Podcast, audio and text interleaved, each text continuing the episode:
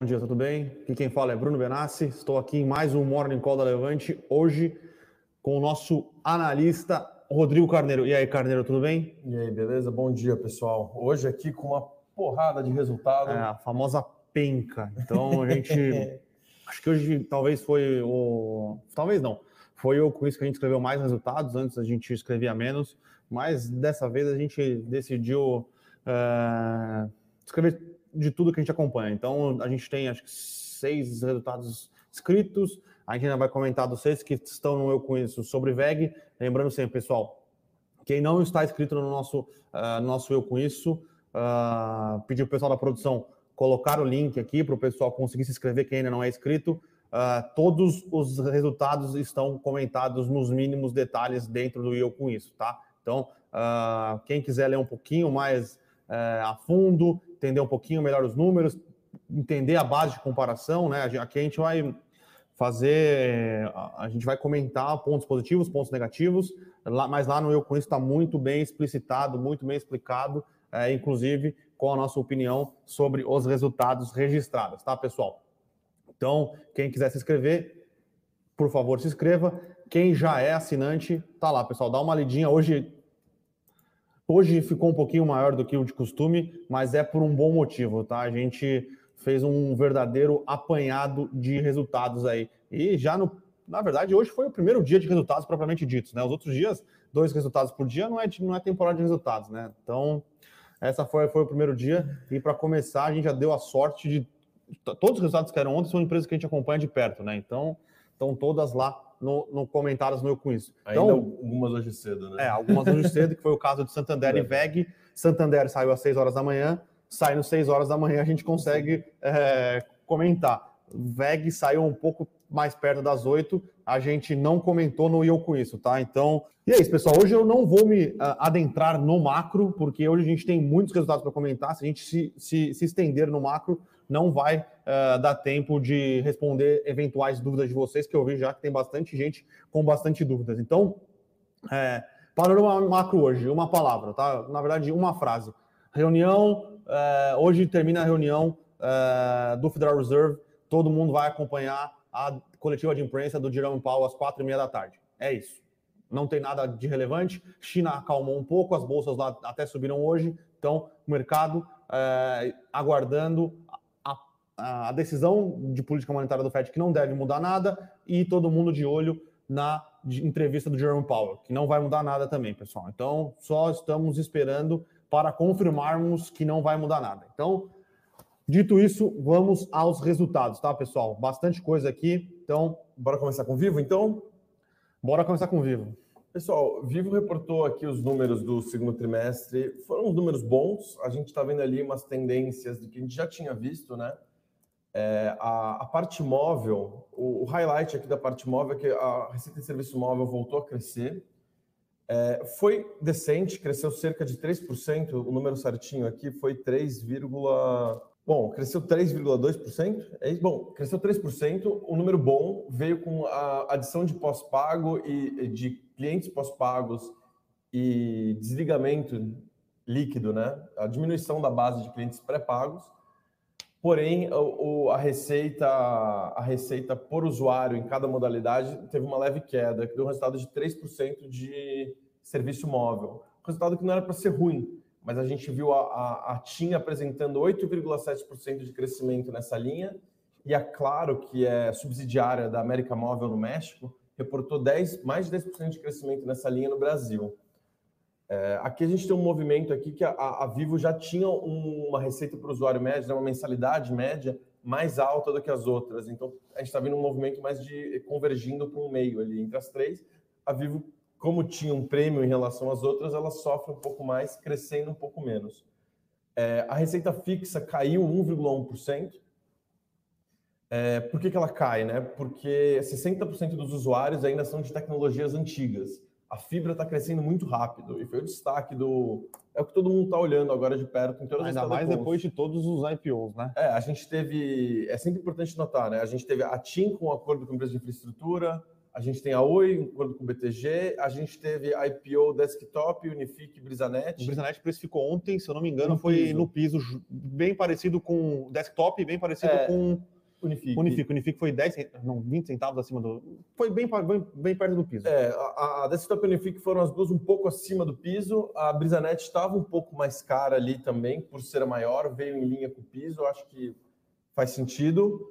É, todo mundo de olho nesses players capitalizados crescendo, né? Então, o, o, que eu achei mais interessante do resultado aqui foi que teve adição de um milhão de casas passadas, né? O famoso Homes Passed, que é uma medida de disponibilidade.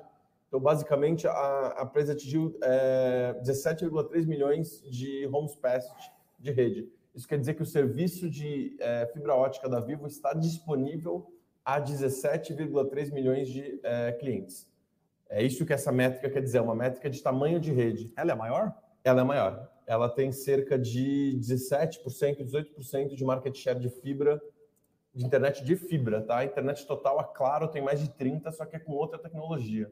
A Claro tem cabo axial, que entrega um resultado decente, mas vai precisar evoluir para fibra. E apenas 5% da rede da, da Claro é em fibra ótica atualmente. Então, a Vivo é líder em fibra ótica e cresceu um milhão de casas passadas no trimestre, o que é um número forte. Ah, claro, então ela tinha. É, é o, é o incumbente, então, no final das contas. Todos são incumbentes, mas a Claro foi a que trocou a tecnologia primeiro e agora ela é mais defasada em relação às outras. É, porque a, a, a, NET, basicamente. A fibra ótica né? da Claro é quase nada, né? É quase nula. É 5%, 5 é da rede dele. É a maior rede de internet fixa do Brasil mas é, é cabo axial, eventualmente vai ter que ser trocado, entendeu? Eles conseguem, não veja mal, tá? Eles conseguem entregar velocidades boas. Sim, sim, não, eu tenho claro em casa. Mas é, existem questões quanto a, a, outras coisas da tecnologia, como latência, as telecoms vão ter que conectar as torres com fibra, então tem que ter fibra, vai ter que trocar por fibra, a Claro é que vai mais apanhar nesse sentido, mas a Claro é que vem melhor performando é, no, no, móvel, né? Que tem mais crescimento de receita móvel. Todos os últimos trimestres que a gente acompanhou, ela vem apresentando um resultado melhor. O que é, é interessante, né? Ela está tentando compensar aqui, não vai conseguir compensar tanto. Mas, porque a queda na receita fixa vai ser, vai ser brava. Se a Vivo ainda está caindo na, na receita, teve queda de 1,1 na, na receita fixa, né? Lembrando que eu falei, né? 60% dos usuários ainda não são em tecnologia de fibra. Hoje é rouba-monte, né? Basicamente, a telefonia móvel é rouba-monte. Telefonia móvel é, é rouba-monte. Está rolando um movimento interessante na telefonia móvel, que está rolando um movimento de upgrade, né? Tá, tá desligando pré-pago e conectando pós-pago. O, a receita... Deixa eu fazer uma pergunta. É, é uma pegadinha, não é uma pegadinha, mas é uma pergunta difícil. É, Estados Unidos, o modelo hoje é 100% pós-pago ou existe algum pré-pago? E o Brasil tem muita diferença nessa, nessa penetração, porque o pós-pago sempre é mais, é mais caro e deve gerar um ARPU maior do que o pré-pago, né? Então, o que a gente tem de diferença para os Estados Unidos é o seguinte: eles têm pré-pago, que eles chamam de burner phone, é uma coisa que existe, é bem usada, é usada uh, muita gente, gente com problema de crédito. Isso existe no, no mundo inteiro, o pré-pago existe. O que não existe que eu saiba não existe além do Brasil é o plano controle, né? Tá. É o plano híbrido entre pós-pago e, e pré-pago, que é um pós-pago, só que se você passar do, do uso, ele te, ele te limita. Então o cara fica, não fica com medo de gastar mais. É uma coisa que está cada vez ficando fazendo um pouco menos de sentido com o tempo. É, porque hoje em dia é... Porque hoje em dia voz, é que antes era, voz ninguém ele, usa ele mais, chegou né? num contexto, voz é de graça agora. É, então. É, era, chegou num contexto em que as pessoas tinham problema com o limite de minutos, né? É, hoje em dia está fazendo menos sentido, está virando um pós-pago mais barato. O que eles têm nos Estados Unidos e que pode chegar para cá, e já chegou em, em diversos lugares do mundo, são planos ilimitados. Que seria, então lá se tem pré-pago, pós-pago e pós-pago ilimitado. Que aí é um ticket ainda maior, mas daí vira uma discussão. E é só internet. internet. O ilimitado seria só na internet. É internet ilimitada. Telefonia já é de graça. Ninguém usa, ninguém usa voz, voz não é um problema. É, então, o que a gente vai ter aqui vai ser, eventualmente, deve chegar aos planos ilimitados, e aí muda um pouco a dinâmica do mercado, isso deve vir junto com o 5G e avanço de tecnologia. O, entre o que a gente está esperando aqui para a companhia, né, é, que a gente vai ficar de olho, e vai ter o qual hoje também para a gente ficar de olho, é mais notícias quanto à conclusão de venda dos ativos da Imóvel, que tem dado algum barulho aí, CAD declarou que é uma operação complexa, tem alguns provedores regionais de internet fixa que estão de olho um pouco nisso, falando que é injusto, que eles poderiam talvez entrar no mercado. Apesar disso, tipo, a gente enxerga aqui que não tem mais para quem vender esses ativos. Então, vai sair. Agora, o tamanho dos remédios, quando vai sair, é. como vai sair, a, a, o rolo que isso vai, vai demorar aí, eu, é, já não é tão claro. É, a, o leilão do 5G está atrasando um pouco, o TCU está questionando, era para ocorrer no, no segundo semestre desse ano, né, esse semestre, porém ainda tem uma certa dúvida, né? Eu acho que tem uma expectativa de ocorrer até o fim do ano, sim, porém não há uma grande clareza. E agora a gente está olhando ali a corrida pela fibra, já estava esquentando, agora a largada foi dada, está todo Sim. mundo capitalizado, é ver quanto cresce por, é, por trimestre, quanto consegue absorver de cliente com esse crescimento, porque não basta você é, ter a, rede, né? Você tem que, tem que conectar. Então a corrida pela fibra agora de fato começou. O próximo trimestre eu acho que já vai ser um trimestre mais interessante e o resultado da Unifique Desktop e, e Brisanet, não sei se vai soltar. Acho que vai soltar também, o IPO vai sair agora. Acho que o IPO sai hoje. Acho que precisa soltar o resultado do segundo trimestre. Né? Precisa, né? precisa. Vai, é... Mas vai ser todas, pelo que a gente está falando, é todas a partir do dia 15 de agosto, é mais, é mais para é, mais ent frente. Então, esses resultados também, com o crescimento de fibra, eu acho que vão ser bem interessantes. Vamos passar aqui para primeira, açaí, né? Primeira companhia foi, vamos lá, açaí. Uh, açaí, cara, é, na verdade, ele é uma máquina de rentabilidade, é uma máquina de expansão é, ele consegue, ele, ele consegue sempre é, expandindo sua base e tornando as lojas que ele que está expandindo rentáveis, né? Então é o que a gente viu no resultado aqui. É, e vamos contextualizar, contextualizar um pouco é, a questão. Hoje a gente tem três players é, de mercados, na verdade quatro, né? É, listados em bolsa: o Açaí, o Açaí, o Pão de Açúcar, o Carrefour e o Grupo Mateus. O Grupo Mateus e o Açaí, na teoria, seriam os, os cash, and, o cash and carry puro, né, que é o atacarejo. O Carrefour seria uh, um player verticalizado, né? Verticalizado não, mas ele teria o, o multivarejo e o atacadão, que o atacadão é o destaque do resultado do Pão de Açúcar, que a gente vai comentar um pouquinho do Carrefour, que a gente vai comentar um pouquinho mais para frente, e o Grupo Mateus. E o Pão de Açúcar seria só o multivarejo, tá? Então, uh, hoje, o que cresce no Carrefour e o açaí, obviamente, é o atacarejo, tá? Então, o atacarejo uh, continua crescendo muito forte. Uh, o açaí aqui apresentou crescimento de receita líquida em comparação ao segundo tri do ano passado. Lembrem-se, pessoal, que o segundo tri do ano passado foi um tri que estava todo mundo em casa, todo mundo correu para o mercado. As únicas empresas que tiveram as únicas não, né? Mas as empresas que tiveram uma performance muito forte é, foi mercados e principalmente a parte de atacarejo, tá? Então eles tiveram crescimento de receita líquida de 22%, que é um negócio bizarro comparado com a, com a, com a base de comparação, né? E esse crescimento veio de crescimento orgânico, né? São aberturas de novas lojas de 3,2%, e é essa execução do açaí que é impecável, que é muito impressionante, que é muito boa, e o same store sales, né, que são as vendas das lojas, vendas de lojas maduras de 9,2%, tá? Então, eles tiveram aumento de 33% é, no EBITDA, aumento de margem, então quer dizer que uh, eles conseguiram me melhorias de eficiência operacional, tiveram melhor mix de preço de produtos. É, uma das questões que é, envolvem a melhoria do, do mix de, de, de preços, tanto do atacadão quanto do açaí, é um pouco da mudança de mix. Né? Antes, é, o açaí, obviamente, muitas famílias iam fazer compras no açaí, mas Uh, principalmente quem fazia muitas compras lá eram os pequenos, é, pequenos negócios. Né?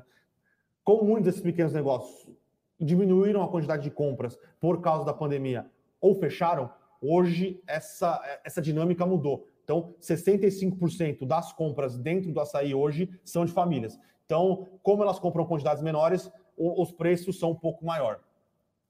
Mas não tem nenhum problema. É, era até uma questão que a gente pensava no começo da pandemia, falar, puto, o que vai acontecer com o atacarejo é, com o, os pequenos negócios não funcionando, né? Não aconteceu nada. Muita gente foi comprar e comprou muita coisa dentro, do, dentro é, da, dessa modalidade de negócio, que atacarejo. Então, varejo então, alimentar foi o grande destaque de 2020, sim, sim, assim. Sim, Acho que teve até Magalu comprando coisa nesse sentido, destacando a importância do, dessa, desse setor, subsetor do varejo aqui, grande destaque, continuando com a performance forte. É, e o açaí, eu acho que é, o, é, o, é o primordial, é o, é o, é o grande player, é, ele, é, ele é muito eficiente, as margens deles são melhores que o atacadão, o lucro líquido é maior que o atacadão, a margem líquida é maior que o atacadão, é, e agora a gente tem a questão que, uh, enquanto talvez os outros, os outros segmentos é, de mercados sofram um pouco com a retomada da economia, o atacarejo talvez não sofra tanto. Isso dito por quê? Porque tudo bem, as pessoas vão ter mais dinheiro, vão sair mais, mas elas vão sair para comer. Então, como elas vão sair para comer e para ir para o bar, ou o cara do bar, ou o pequeno é, comerciante, ele vai na tacarejo fazer suas compras. Então pode ser que talvez diminua um pouco a margem, e aí é uma questão que a gente está entendendo, porque hoje a operação está muito mais eficiente, porém os volumes vão se manter os mesmos ou até aumentar, porque vai simplesmente trocar quem está comprando dentro desses atacarejos, tá? Então, o resultado, cara, muito bom. O Açaí continua sendo uma empresa muito bem tocada, com um plano de execução e de, de, de crescimento orgânico muito, muito bom, tá? Então, já vamos pegar aqui a abertura que antes a gente, quando a gente estava falando, não tinha aberto é, vivo e não tinha aberto açaí. Então, açaí abriu aqui é, subindo 0,4, vivo, vivo meio. subindo meio, tá? Então, uh, me surpreende um pouco, tá? Porque o resultado do açaí foi muito bom e o resultado do, do Carrefour, a gente vai contar daqui a pouco, não foi tão ruim assim para ele estar tá com um desempenho tão negativo, tá?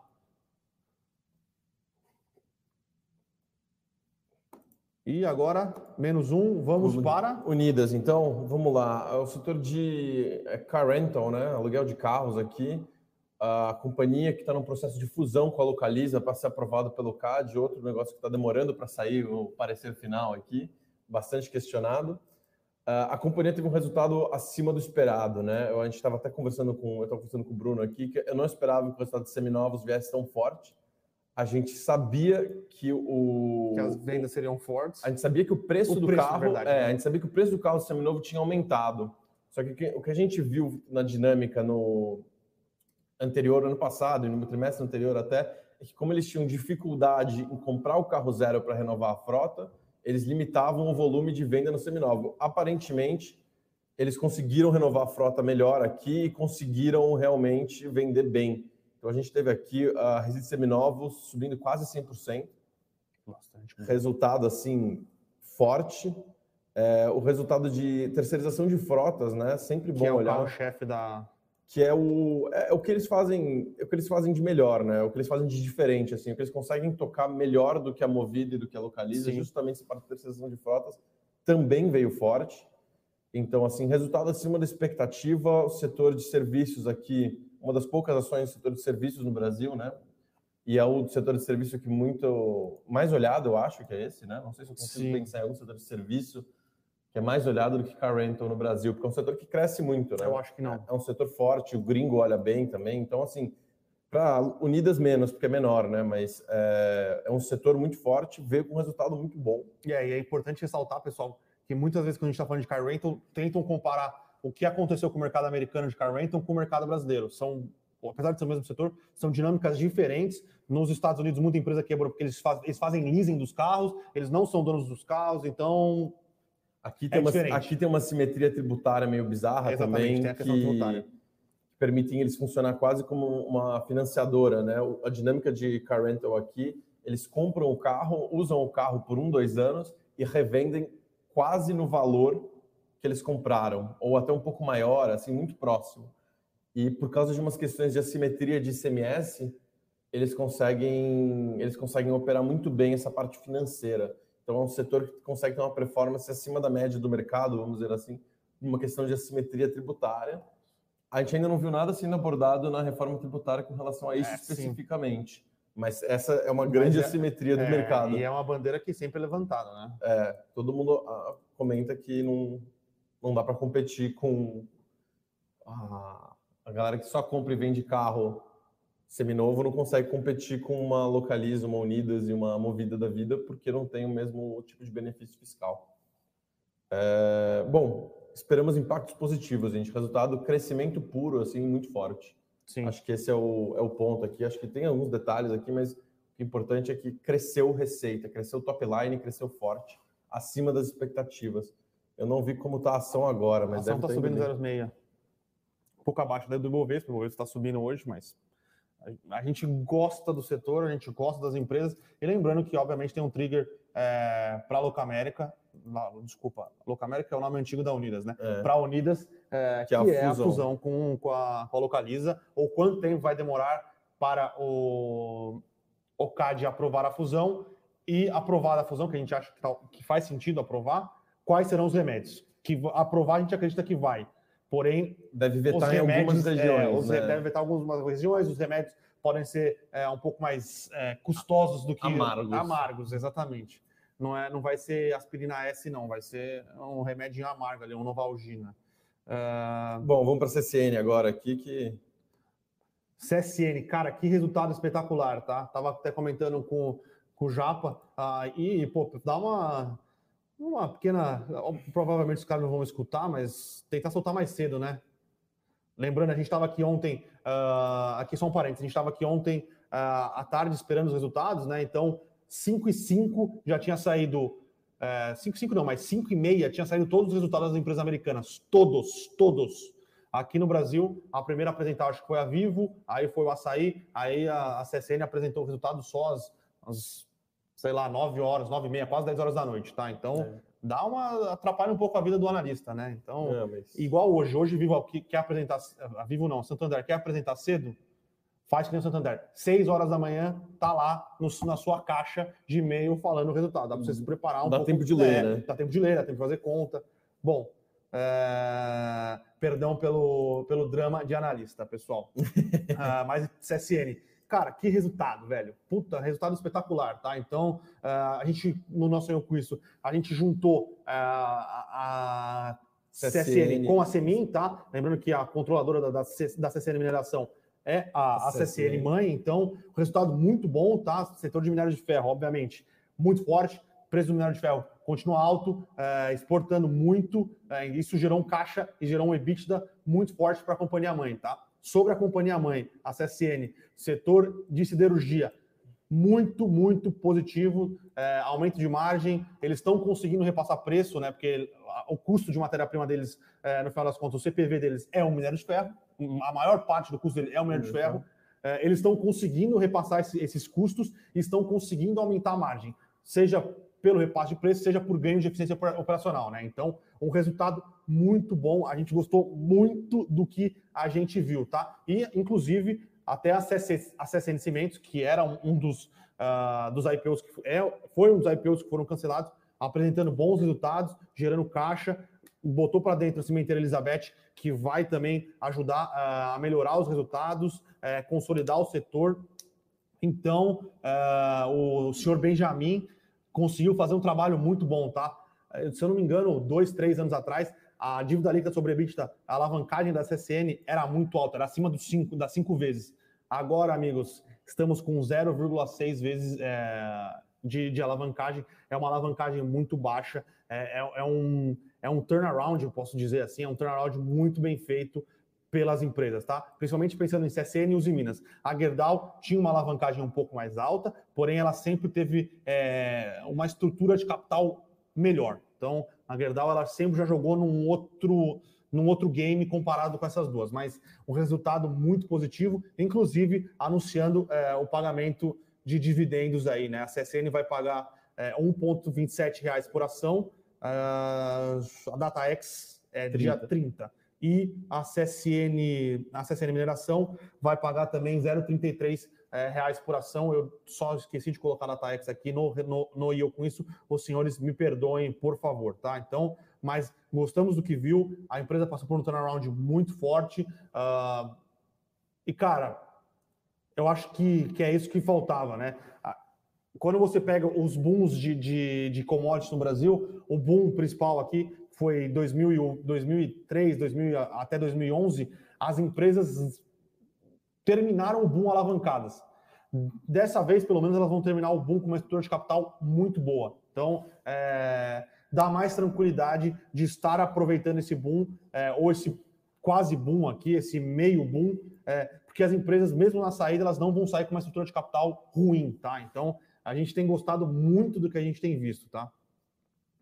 Bom, vamos lá agora para Santander. É, o Santander divulgou aqui o resultado hoje cedinho. É, o ROI, que é o retorno sobre o patrimônio líquido ali, que é uma métrica muito usada para banco, 21,6%. patamar elevado ainda, não teve PDD extraordinária. Eu já venho falando isso aqui há um tempo. Se for para ter PDD extraordinária, vai estourar no segundo semestre, tá bom, pessoal? Porque eles prolongaram as dívidas. Então, se, se eu estou devendo mil reais para você para amanhã, é, para ontem, mas você fala, não, não, não, tudo bem, me paga só em dezembro, eu não estou mais inadimplente. Então, é... pior que é verdade, né? É outra coisa, rolaram as dívidas. Então, assim, não é que não está não é que tá todo mundo tranquilo com, com essa questão de cenário econômico ainda. É que se for para estourar alguma coisa, estoura no segundo semestre. Também não estou falando que necessariamente vai estourar, mas eu estou falando que o número de PDD desse, desse trimestre ainda representa pouco com relação a uma leitura mais é, abrangente do cenário econômico que a gente vive agora, né? O, a companhia, o resultado em, em, grandes linhas veio bom, veio em linha com o que o mercado esperava. Tá bom, pessoal? É, crescimento de carteira de crédito seguiu forte, cresceu quase 15%, 440 bilhões de reais. A receita de prestação de serviços está crescendo. Eles já excluíram da base de comparação as receitas da GetNet. Eles estão esperando um IPO. Ah, no último resultado, caso vocês não lembrem, logo antes do resultado na, na Assembleia, que eles deliberam o resultado, eles aprovaram o spin-off da GetNet. Significa que ela é uma empresa separada do banco, controlada, mas separada do banco. Então, se preparando para o IPO, né? Eu acho que o call do resultado do Santander está rolando nesse exato instante. É, vai ser muito volátil aqui com relação a esse call. A gente teve a saída do CEO, o Sérgio Real, é, vai assumir como chairman do conselho da companhia o vice-presidente da área de empresas, o Mário Roberto Leão, vai ser o, o, novo CEO. Isso pode gerar algum barulho na São Santander, tá bom? O, o Sérgio Real teve uma gestão muito bem vista pelo mercado nos últimos anos, mudou o patamar do Santander, ele era um banco muito mais longe de Bradesco e Itaú, ele é um terceiro lugar muito mais próximo hoje em dia, ele vem crescendo acima do Bradesco e Itaú nos últimos anos. Então, é um CEO muito bem visto pelo mercado, pode sim ter algum barulho. A mensagem que a gente enxerga aqui é uma continuidade, né? A gente está falando de um, de um CEO indo para conselho, a gente está falando de um vice-presidente indo para CEO, a gente não está falando de uma mudança brusca, porém, como o cara era muito bem visto, pode ser sim que tenha alguma queda aqui no curto prazo, alguma volatilidade baseada nisso.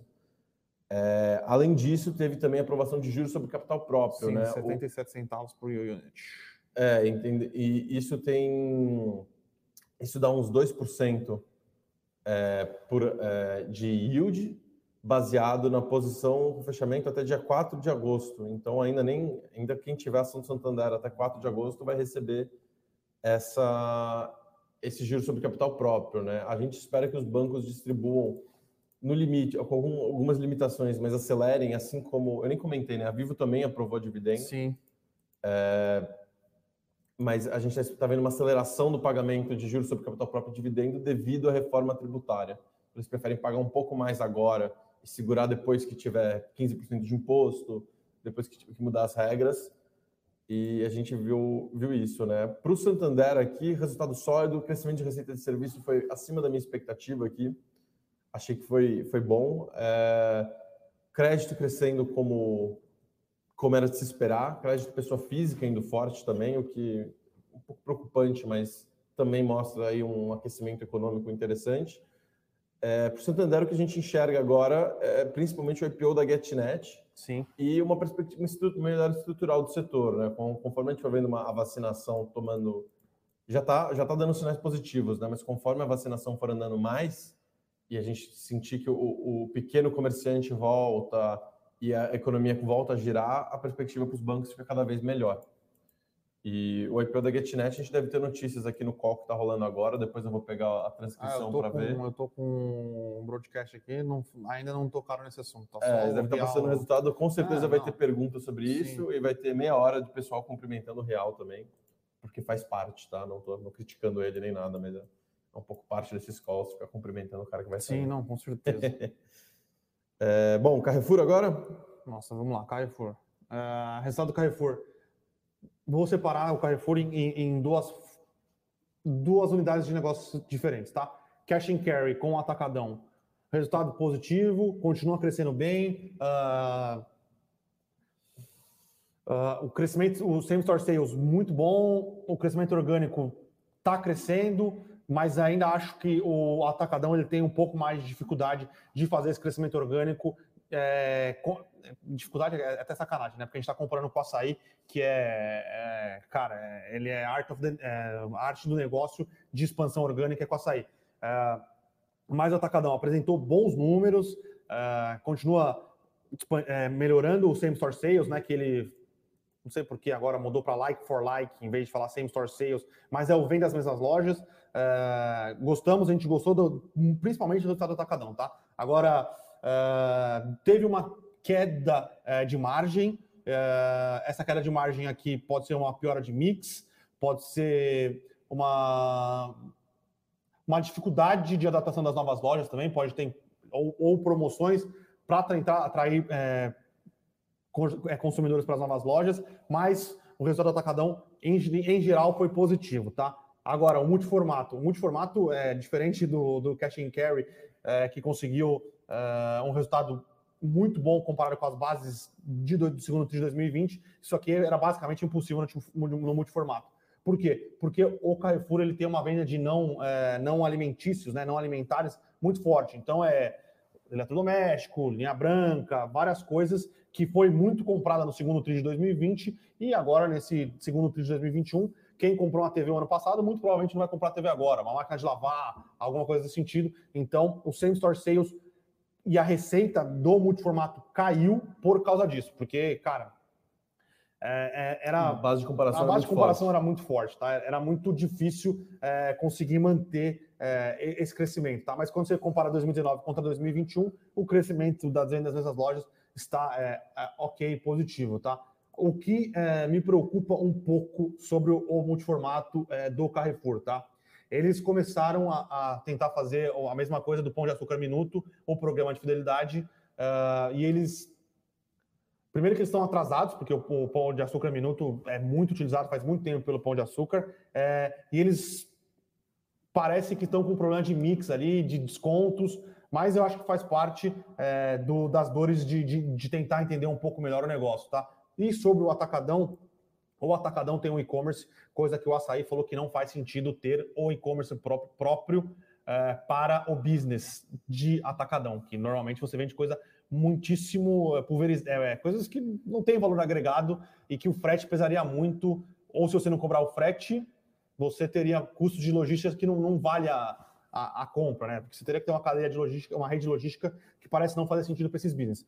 O Atacadão tem, tá? Então, isso pode ser também um dos detratores de margem do Atacadão, apesar de ser só 2% da venda, continua crescendo. Vamos ver como fica essa questão é, pensando no modelo de negócio deles. Lembrando, pessoal, não é porque o, porque o, o açaí ele não tem e-commerce que ele não é digitalizado, tá? São coisas diferentes.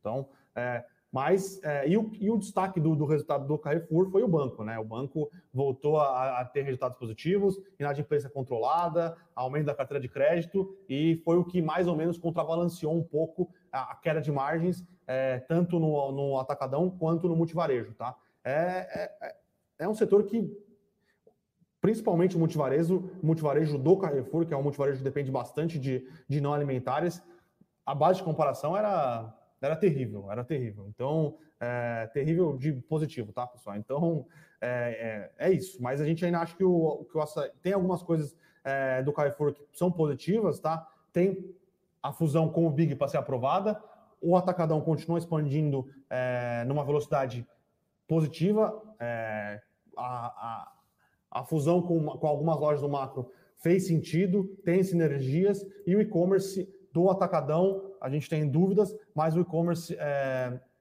do, do braço do multivarejo aqui, é, principalmente com parcerias com o Rappi, com, é, com outras plataformas, parece fazer sentido, tá? Então, é, gostamos do que vimos, porém as bases de comparação não eram difíceis e o mercado às vezes até está aproveitando para entrar agora em ativos que dependem um pouco mais da reabertura econômica e por isso estão é, batendo, entre aspas, aqui em Carrefour e em Açaí, tá? Uh, antes da gente entrar nas internacionais, vamos comentar rapidinho de VEG, que VEG hoje realmente está roubando é, o roubando o troféu aqui, né? Subindo 5,50. Ah, mas VEG está subindo 5,50 porque tá estava descontado há um tempão, a empresa deu uma, no último, no último call de resultados, a VEG já deu uma, falou, não, segura aí, vamos com calma, não sei que você vai. O número que a VEG reportou foi muito impressionante aqui, deixa eu até abrir o, o release aqui para pegar o número certinho, que eu estou com o release aberto aqui. A gente está falando aqui de um, um crescimento de receita de 13%, o lucro líquido cresceu quase 50%, teve uma reversão de PIS e COFINS, tá? teve uma decisão judicial aí no meio. É... Porém, sabe, a empresa cresceu 13,2% de receita, assim, uma empresa industrial, foi um resultado muito forte, lucro líquido aqui crescendo é, esse 50%, o EBITDA crescendo quase 40%, crescendo 37% resultado forte, crescimento em mercado externo foi isso em moeda em dólar mesmo, comparando mesmas moedas, né? Foi 20%, então expandindo forte. É... Ah, eu estou comparando isso com tudo. Desculpa, gente, estava comparando com um T21 isso tudo, tá? Não era nem crescimento anual. No crescimento anual, a receita cresceu 41%. É, esse crescimento que eu falei que foi forte aqui, 50% de lucro, era tudo em relação ao T21. Em relação ao 2T20, o lucro líquido cresceu 120% e o EBITDA cresceu 90%. Então, assim, tudo bem que teve aqui um, um benefício aqui, acho que foi 300 milhões no EBITDA Sim. de benefício, é, benefício fiscal, reversão, reversão de PIS/COFINS. É, todo todo resultado agora um setor começa a aparecer isso, né? Mas mesmo assim o crescimento teria sido próximo de 50% o crescimento de EBITDA sem essa reversão entendeu? E o EBITDA e o lucro líquido teriam vindo mais ou menos em linha com o T21, que já foi forte. Então, assim, um resultado bem, bem bom, resultado bem forte. A gente está gostando bastante aqui do, do, que a gente está vendo. É, a empresa, vamos ver o que ela fala no call, né? Vamos ver o que ela tem de projeto alinhado. A volta à normalidade vai dar mais previsibilidade para ela. Ela tem muitos projetos de longo prazo e nesses momentos de incerteza ela tem dificuldade em fechar esses negócios e muitas vezes acabam fechando, mas a, a previsibilidade da empresa cai muito. Entendeu? A, a, volta à normalidade no mundo é um driver é, importante para a companhia. Hoje em dia, no, nesse trimestre, no trimestre anterior, a maior parte da receita da companhia em reais mesmo já veio do mercado externo. Então a gente está falando de uma empresa global. A gente tem aqui 60% de receita do mercado externo. Se a gente olhar aqui, é uma, algo perto disso. Sim. Então a gente está falando de uma empresa global, então a volta no mundo afeta muito a, a VEG. Oscilações de câmbio também afetam o crescimento de receita, mas a companhia também já falou que câmbio não é uma grande preocupação na questão de margem, porque eles têm hedge, os custos, hedge natural, né? A fábrica no exterior, então o custo é no exterior também.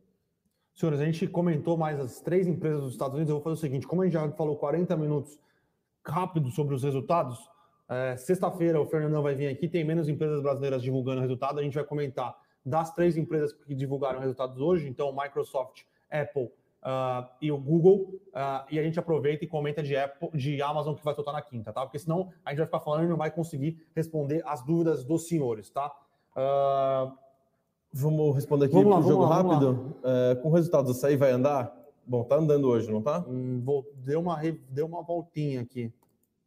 Tá caindo. É, tá caindo. É, mas a gente continua gostando do case. É um case de execução muito forte, tá? É, é uma empresa que talvez valha a pena pensar mais no longo prazo do que. Porque comprar para carregar para longo prazo por causa de case de execução, tá? Hoje, é, os triggers de curto prazo parece que são isso. Eles vão continuar entregando resultados muito positivos, tá? Muito positivos, muito positivos. Mas. É... Subiu muito no ano. Muito. Sim. Pensando... depois, depois do, da cisão ali, é, se você tinha, depois, você tinha pão de cisão... açúcar, se você tinha pão de açúcar pré-cisão e você agora tem pão de açúcar e açaí, você está muito bem. Sim, Apesar exato. da queda recente de pão de açúcar, exato, exato. você ainda estaria muito bem. Ah, sobre pão de açúcar, tá? Eu não consegui olhar, mas saiu o resultado da da êxito né? Que é o, o, vare, o braço de varejo do pão de açúcar na América Latina hoje de manhã. É, lembrando que esses resultados são difíceis de comparar por quê? Por quê, pessoal? Tivemos problemas uh, muito graves de, de violência civil na Colômbia em algumas semanas no mês de abril ou maio. Abril ou maio, mas foi, foram, foram alguns problemas que acabaram impactando o resultado do, da, da, do braço operacional na Colômbia, tá? Então, Uh, eu não consegui olhar, mas eu imagino que o resultado dentro da Colômbia foi impactado por causa disso, tá? Vamos lá, o Luiz Carlos Abel aqui faz algumas perguntas. É, bom dia, empresas bem e bolsas arriscadas pensar, eu não sei responder. É, eu acho que é empresas boas e em, em bolsas arriscadas. Em bolsas arriscadas, o que pensar. Depende do horizonte de, é, de, é muito específico, é, né? Então, depende é, é muito... do horizonte de prazo é, de várias coisas, tá? Mas é, independente do, do cenário macroeconômico estar bom ou não, comprar boas empresas faz sentido. Exato. É, funciona ADRs da XP separados do Itaú. Não é ADR, é BDR. O ADR é quando. Eu acho, não, é que eu acho que quem vai receber a ADR vai ser só o, a Itaúsa então, ou algum player. É... Se você for um player institucional. Sim, você vai conseguir receber ADR. E que você tem registro aberto nos Estados Unidos, você recebe o. o você não recebe ADR, você, você recebe as ações da XP. Não é ADR. Ah, não, não, sim, sim, sim. E aí, se você está no Brasil e você é pessoa física você vai receber o BDR da XP, que ainda não existe. Eu espero ter respostas concretas para essa pergunta segunda-feira e terça, que é quando o Itaú e XP divulgam o resultado. Fontes de mercado dizem que é setembro. Mas ainda não temos. Não, não, não tem data, não tem data é, confirmada, vamos, mas vamos, é vamos ver o que eles falam. Lembrando aí. que a Xpart existe. Ela existe já. Ela, já é, ela já é acionista. O Itaú não é mais acionista da XP. Exato, mas a, ainda a Xpart ainda está sob controle do Itaú, eu acho. Eu acho que não. É só da Itaúsa e da holding. Só da Itaúsa, da holding e ela, ela é um, então, um órgão separado agora. É, mas como o acionista ficou nisso agora, eu não faço a menor ideia. Se o acionista simplesmente perdeu esse, essa participação. Quem tem acionista do Itaú, o que aconteceu com ele eu ainda não entendo. Eu vou, sim, é, sim, vai ser questionado vai ser no mais call, questionado no call. E a gente vai conseguir ter uma clareza um pouco maior. É uma transação confusa, tá, pessoal? Não é uma coisa como se tivesse... Não houve várias coisas do tipo nos últimos anos, assim. Não é uma coisa que tem muito sim, parâmetro. Sim. Ele está falando aqui da VEG, que já está no 5G, quanto vale a VEG? A gente não vai dar o, o valuation que a gente tem de VEG aqui, mas 5G para VEG é, é, bem, é bem marginal, tá bom, pessoal?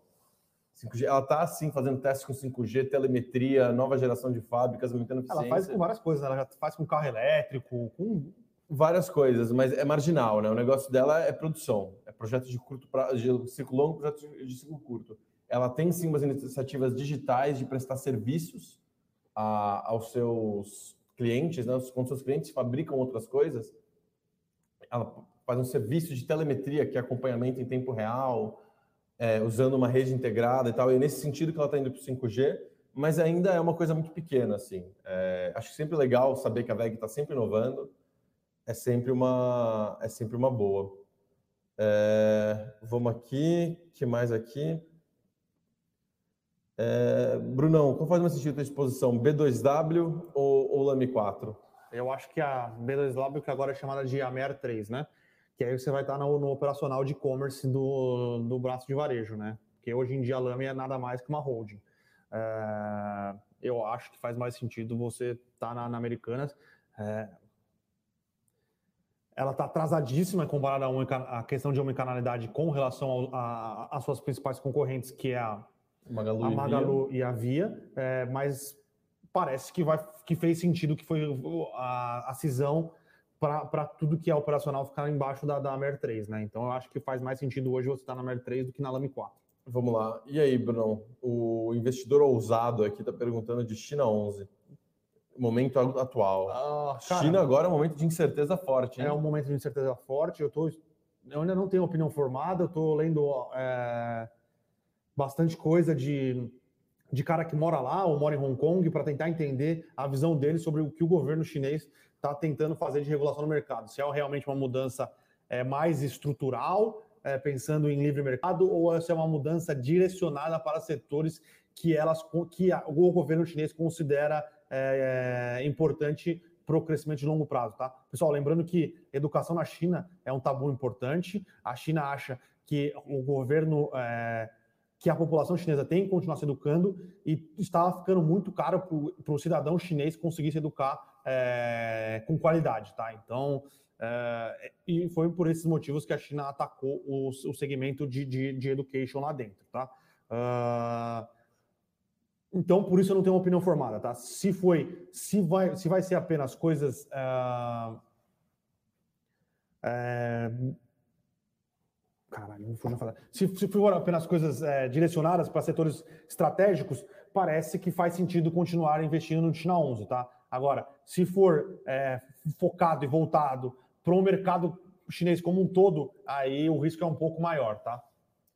Vamos lá. O Lucas Miller pergunta aqui para mim: é, bom dia. Se é, BB Seguridade, Caixa de Seguridade, qual a mesma dessas ações? A gente tem uma visão institucional aqui na empresa de não, não colocar posição em estatais.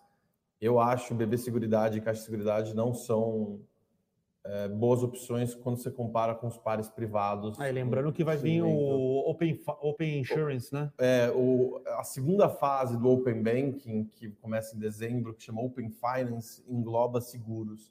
Então vai ter uma questão, se você, dá, se você aceita os dados, é, vai, os, as seguradoras vão ter acesso para fazer uma melhor precificação eu enxergo os players privados melhor é, preparados para lidar com esse, essa nova geração. Apesar de não poder descartar aqui, tá? O BB Seguridade usa a vasta capilaridade de agências do Banco do Brasil para distribuir seguro e a, Ca a Caixa Seguridade a vasta capilaridade das milhões de agências da Caixa pelo Brasil. Eu não sei, eu não, lembro o número. Eu já cheguei, quando eu estava vendo o IPO, eu até cheguei a lembrar, saber esse número, já, já esqueci o número. Mas, de qualquer forma, uma capilaridade física muito alta, uma força de vendas muito alta, sendo que a força de vendas da Caixa de Seguridade era da WIS e eles estavam no processo de trocar e treinar. Então ainda tem um risco de execução aqui na Caixa de Seguridade que, que não me atrai tanto. É, eu acho que a gente tem players entrando na área de seguro cada vez maior, a gente tem é, Itaú fazendo parceria com a, com a Insurtech Alice, a gente tem uma série de, de questões dinâmicas de seguros e que a gente está vendo um cenário de modernização. E quando a gente está num cenário de modernização, eu não, eu não ponho minhas fichas em empresas públicas, sabe? Isso partindo do ponto de. Atualmente a gente não está pondo nenhuma ficha em nenhuma empresa pública, mas assim, de uma maneira mais geral, num momento de muita mudança no mercado, as empresas tendem a se atrasar um pouco mais. Sim, bom, vamos e, lá. E a gente parte do ponto que é melhor comprar uma empresa boa a um preço justo do que uma empresa ruim a um preço barato. Cara, tô com o Warren Buffett aqui do meu lado. ah, a gente cita, foi, o né? foi o ou foi o Warren Buffett? Não sei, eu sei que eu já te ouvi é, citando e eu citei é, de volta. É um dos dois, é um dos dois. É. Uh, olharam o IPO de Traders Club? É, na verdade, é o TC Club agora, não, é TC, sei lá. Uh, Bruno, cara, a gente bateu o olho. Uh, eu, particularmente, gosto da, da, plataforma, acho a plataforma bem feita, boas opcionalidades, porém, veio a, a, a valuations que fogem um pouco é, da minha compreensão, tá? Mas o, o, o negócio em si pensando como usuário, eu gosto bastante, tá? Então, uh, mas a gente não chegou a fazer, quer dizer, a gente fez conta de papel de pão, uh, uh, olhamos algumas coisas que do, da questão de mercado endereçável, tem, tem um crescimento muito forte, muito forte mesmo, e eles serem meio player dominante para fazer sentido os valuations, tá? Mas é um business interessante. Eu, como usuário é, do TC aqui, eu tenho o, o, Mover Pro, né, que é a base daquela de, de, informações, eu não tenho o que reclamar, funciona muito bem. Mas a questão de valuation eu acho que vem um pouco salgado, tá? E hoje, como vocês vão perguntar, e às vezes é, é o problema do analista e fazer conta, às vezes é isso, hoje a gente está vendo aqui ele subindo 15% da minha cara. Né? Às vezes é, a vida. É... e CSN, que eu achei que fez um puta resultado, distribuiu um puta dividendo, está caindo 0,75. É, é, a vida, pessoal. É a vida. Acontece, né? Ser analista é. Nem sempre desgraça. o mercado concorda com a gente, é, né? A ser analista é uma desgraça. É, aí eu estou perguntando do Bruno: FID e CRIS continuam fortes para o segundo semestre com o IPC alto. Uh, cara, o IPCA tá, tem surpreendido uh, relativamente, tem surpreendido e parece que vai ser mais é, teimoso, eu vou usar a palavra assim, do que a gente estava imaginando, tá? Porém, eu acho que a combinação entre fundos que tenham carteiras indexadas a índices de preços, principalmente PCA, com CDIs, vão ser o que vão com o CDI, né? Que o CDI, na teoria, é, ele vai aumentar e tende a aumentar um pouco mais rápido, principalmente se o IPCA se mostrar é, realmente mais. É, pô, eu queria falar stick, mas stick é em inglês. E a tradução do persistente. stick persistente. Persistente. tá vendo só como é bom trabalhar com pessoas inteligentes? Ele vai ter que aumentar um pouco mais, tá? Então, eu acho que a combinação de CDI e PCA é, dentro de um fundo de CRI de papel faz bastante sentido, tá? Uh... O Júnior está aqui perguntando para mim que o resultado da, da, Vivo vem em linha. Em relação a dividendos, sua opinião vai continuar sendo uma boa pagadora de dividendos? Vai. A resposta é bem simples para essa. A Vivo é controlada pela Telefônica Espanha, que é a, A Vivo, na verdade, é a Telefônica Brasil, né? É, controlado pela Telefônica Espanha. É alavancadíssima até as A Telefônica Espanha aperta a Vivo até onde pode. A Vivo tem um payout, né, que é a porcentagem de lucro que ela distribui, de 100%. Já foi até acima de 100%. Nos últimos resultados, nos últimos anos que eu vi, girou ali entre 90% e 110%.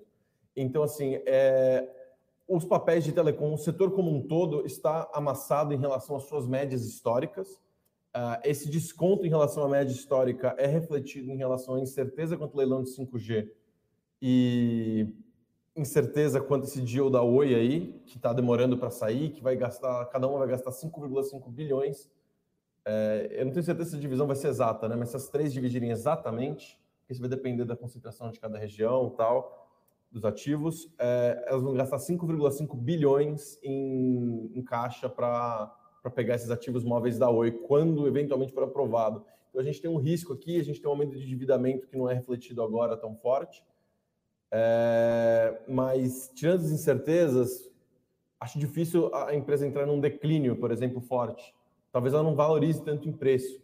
Mas um declínio eu acho, eu acho improvável, é uma empresa bem estável. Né? Pode ficar como as, as empresas maduras de telecom nos Estados Unidos, né? Boas pagadoras de dividendos, mas. E cresce, cresce estável. Ela vai continuar pagando bom dividendo. Ela até destacou no release agora que nos últimos 12 meses, é, considerando o preço de 12 meses atrás, se você tivesse mantido as ações da, da Viva, você teria tido um retorno de 7,7% de, em dividendos. Então, assim eu acho um retorno bom, tá? É que a gente compara de vez em quando com a bolsa de 2019, que subiu 30% e tal, mas num cenário base, num cenário de estabilidade, se você procura uma empresa estável na sua carteira para diminuir a volatilidade dos seus retornos, eu acho sim um call interessante, tá? É, não sei se vai subir de preço, não vai, não vai, disparar de preço até o fim do ano, eu acho improvável. Boa, mas o retorno vamos, de dividendo vamos, é bom. Vamos, vamos, próximo, próximo, próximo. Rogério, o que achou do resultado de Vamos? Rogério, foi o único resultado que a gente não olhou hoje, infelizmente, não soltou o braço.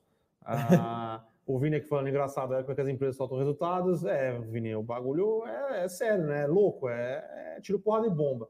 É, o Luiz aqui, China e Rússia fazendo acordos militares. Imagina os dois juntos com os Estados Unidos? É, eu imagino que o, este, esta década vai ser uma década de muitos confrontos é, geopolíticos, tá? É, a China e a Rússia tem feito alguns acordos estratégicos. Os Estados Unidos tem contra-atacado, fazendo, voltando a ter acordo, mais é, parcerias estratégicas com Índia, a, própria, a própria OTAN. É, os Estados Unidos reafirmou é, semana passada acordos com a Alemanha, lembrando que a, a União Europeia hoje é muito dependente do gás russo. Então, quando a Rússia foi lá, deu uns tapas em todo mundo, anexou a Crimeia, ficou naquele, puta, cara, puta, é difícil, mas ficou, não, não posso fazer muita coisa, porque senão eles cortam meu fornecimento de gás aqui e o que, que eu faço? Então, ah, os, os, Estados Unidos, Joe Biden, ele voltou a, a falar para a Alemanha, ó, se a Rússia fizer alguma coisa nesse sentido, é, chutar o balde, a gente vai chutar o balde também e estamos juntos. Então, o cenário geopolítico da década é um cenário geopolítico muito complexo. Vamos lá, a Cristina Lopes aqui pergunta qual a interpretação que devemos ter uma ação que tem uma variação alta positiva, mas com pouca mudança de preço. Eu imagino que eu estou falando uma ação que teve um, crescimento, um resultado com crescimento expressivo, mas pouca variação de preço.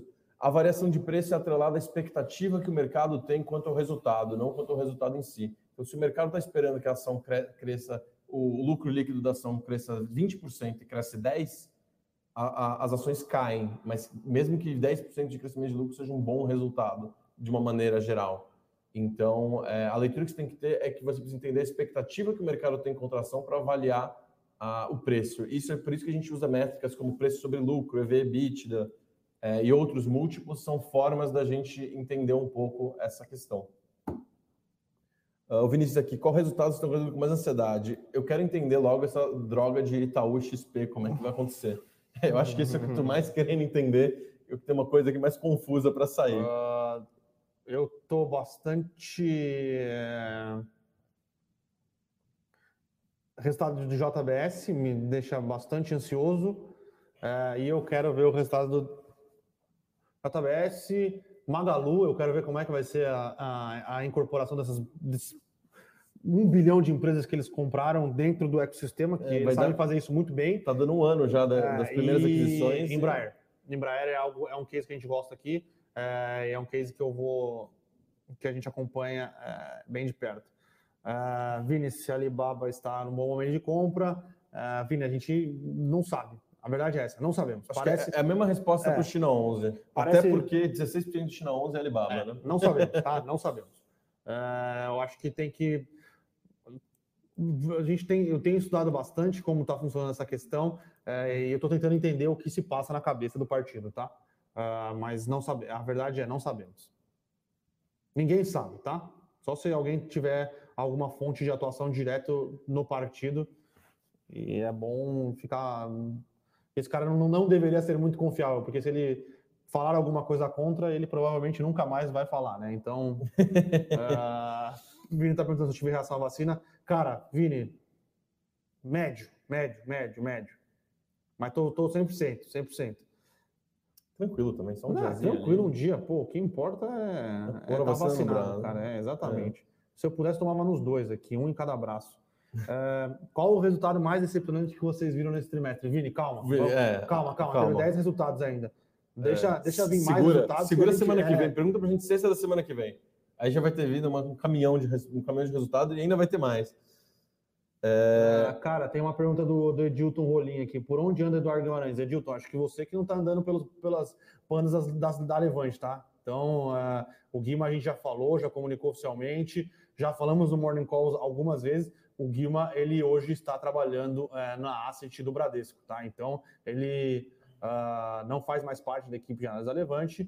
eh, e é isso. Eu, ele faz falta aqui mesmo, pô, ajudava a gente bastante grande personagem, não pude zoar ele na segunda-feira depois do São Paulo tomar cinco do Flamengo. É, mas ele faz falta mesmo. É, senhor Adilson, aqui quando a gente vai analisar um IPO, qual o ponto primordial para vocês entrarem no setor de atuação? Para vocês entrarem, setor de atuação, valuation, desconto, algum outro ponto? Cara, a gente tem que Primeira entender coisa é, é o setor de atuação. Se é. É. um business que a gente não faz a menor ideia do que a empresa faz, a gente tem mais dificuldade de, de entrar no IPO. Não é que a gente não vai olhar a empresa, tá? Por exemplo, a gente olhou o IPO da Armac, a gente gostou do que viu, ah, mas a gente tinha dificuldades eh, de entender muito bem o que eles faziam, tá? É, se, assim, se for para a gente fazer um modelo com e a coisa começar a ficar muito chutada, vamos dizer assim, a gente prefere não, não fazer, entendeu? Todo, toda projeção tem um grau de erro, mas se a gente começa a fazer tipo uma adivinhação mesmo, a gente nem a gente não, não faz relatório, não faz modelo, porque realmente não faz sentido. A, a gente olha o ponto primordial, o setor de atuação, primeiro que a gente entende é um setor que está crescendo, né? Porque entrar em IPO de setor totalmente estável, ou, ou setor ou empresa que não tem uma perspectiva de crescimento muito grande, não faz sentido. Em geral, isso nem acontece. As empresas entram em IPO justamente para financiar crescimento. E aí a gente compara com outras do setor para ver para ver justamente se se faz sentido, né? Se o Sim. múltiplo é descontado não está em relação ao crescimento. Aliás, não sei se vocês viram recentemente a gente soltou o nosso relatório do IPO de Raizen. Sim. É, o, Rodrigo Yamamoto. é, o esse Japa. daí, esse daí deu trabalho, hein, pessoal? Nossa, esse foi complexo, tá? Isso porque a COSAN já é, já é negociada em bolsa. Mas, Adilson, basicamente é o seguinte, tá? Se for um setor novo na bolsa, é, é muito mais difícil para fazer análise, tá? Então, é, é isso. Bom, acho que dá tempo de mais uma pergunta aqui. Vamos escolher, não vou fazer todas em ordem, não. Vamos Ah, o João uma. aqui perguntando, vai ter Disney este ano? Cara,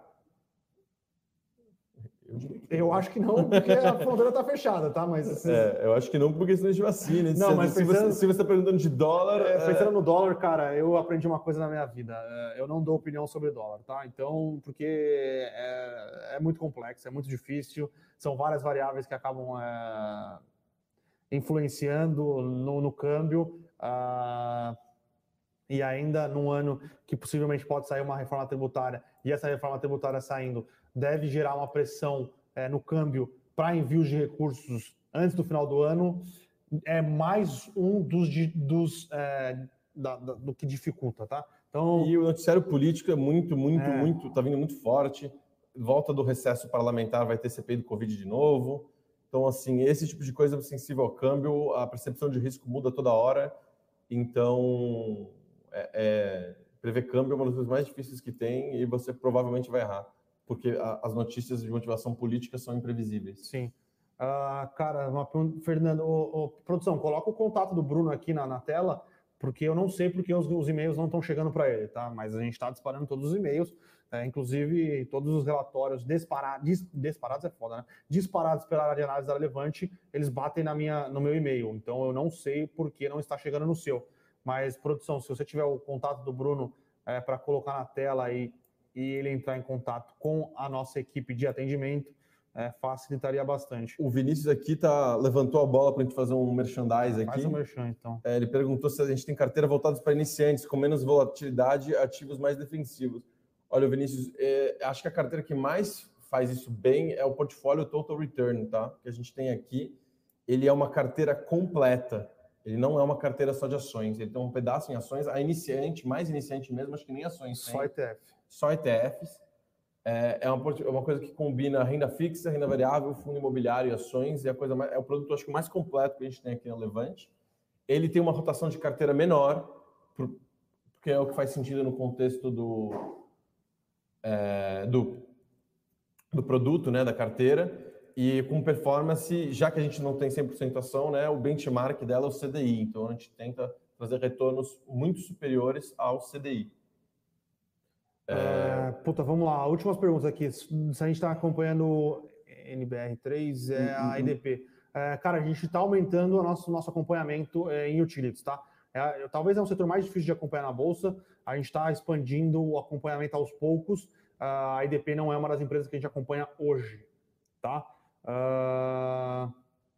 É, alguém, o, o Vinícius aqui sugeriu a gente fazer com um trio não, ia ser três horas de morning é, call. É, o Júnior já, já respondeu aqui que ia ser duas horas de morning call. A gente já, já passa do horário em dois, mas quem sabe um dia, se a gente ensaiar o que cada um vai falar, não fazer tão live assim, é. fazer com roteiro, talvez dê. Mas na live aqui a gente já fala demais, é, todo mundo fala pra caramba. Vamos ali, com o resultado. Essa é a última, hein, pessoal? Vamos lá, senão preciso trabalhar hoje. Digo, fazer análise. Não que isso aqui não seja trabalho, desculpem. É, com o resultado forte sair, pode dar uma indicação do resultado de pão de açúcar hoje? É, Rodrigão, cara, como são business diferentes, eu acho mais fácil você olhar o resultado do multivarejo do Carrefour e tentar comparar com, com o Pão de Açúcar do que tentar projetar o açaí impactando o Pão de Açúcar, tá? Então, é, mas no Pão de Açúcar hoje, a gente vai é, a gente vai olhar crescimento do, do GMV, crescimento do e-commerce, vamos olhar se eles já conseguiram é, fazer o advertising, né? Que eles dizem que eles vão querer fazer por causa do, da base de dados, que é o que eles conseguem ter exatamente por causa do pão de açúcar do, do pão de açúcar mais lá que é o aplicativo que eles têm, tá? E vamos ver se a rentabilidade das lojas reformadas do pão de açúcar continua aumentando. Mas é isso. Bom, pessoal, cara, é isso. Hoje o Morning Call realmente ficou um pouquinho. Na, na verdade, tá, tá padrão, tá padrão. A gente dá uma é... corridinha aqui nos é, resultados é, ali, sim, não fala tanto em detalhe, mas, gente, tá tudo por escrito meu com isso. É só se inscrever aqui. Muito, muito, muito resultado. Então, hoje tem menos resultados, é, mais alguns importantes, é, até porque é, hoje a gente teve o. Hoje a gente tem resultado da Vale. Então, e sobre Vale, foi a Rio Tinto. Acho que foi a Rio Tinto. A Rio Tinto anunciou um dividendo bizarro isso quer dizer que todo mundo está gerando um caixa monstruoso no segmento de, de, de, de, mineração, tá? Então, Adilson, adorei essa estratégia aqui, essa, essa sugestão, tá? Vamos ver, eu acho que faz sentido a gente fazer isso sim. Vamos ver aí, depois todo mundo tiver tomado suas vacinas, se a gente consegue adotar essa estratégia. Eu acho, acho da hora, acho bom, acho bom. Estava olhando os resultados do dia aqui. Não Adilson falando, poderia uma vez por mês levar um ouvinte para participar do programa. Fazer uma... Um é tipo pânico. Assim. É, tipo pânico, ia ser bom. Uh, vamos, eu vou pensar nisso, Adilson. Eu gosto da, da ideia. Só aqui, pessoal, só para das ações que a gente. que hoje a gente vai ter Intelbras ainda hoje, a gente vai ter Vale, Pão de Açúcar, Movida, é, LogCP, é, Multiplan, Odontoprev, Kleber Weber, Kleber Weber e, e Dexco. Dexco, que é a antiga Duratex. Não sei porque muda de nome para o nome desse, mas faz, faz parte. Bom, pessoal, queria agradecer a participação de todos aí. Hoje foi correria aqui, vida louca, mas temporada de resultados é assim mesmo. Valeu, obrigado aí, hein? Valeu, pessoal. Até amanhã com mais resultados. Até a próxima. Para saber mais sobre a Levante, siga o nosso perfil no Instagram, levante.investimentos. Se inscreva no nosso canal do YouTube, Levante Investimentos. E para acompanhar as notícias do dia a dia e mais sobre a Levante, acesse nosso site levante.com.br.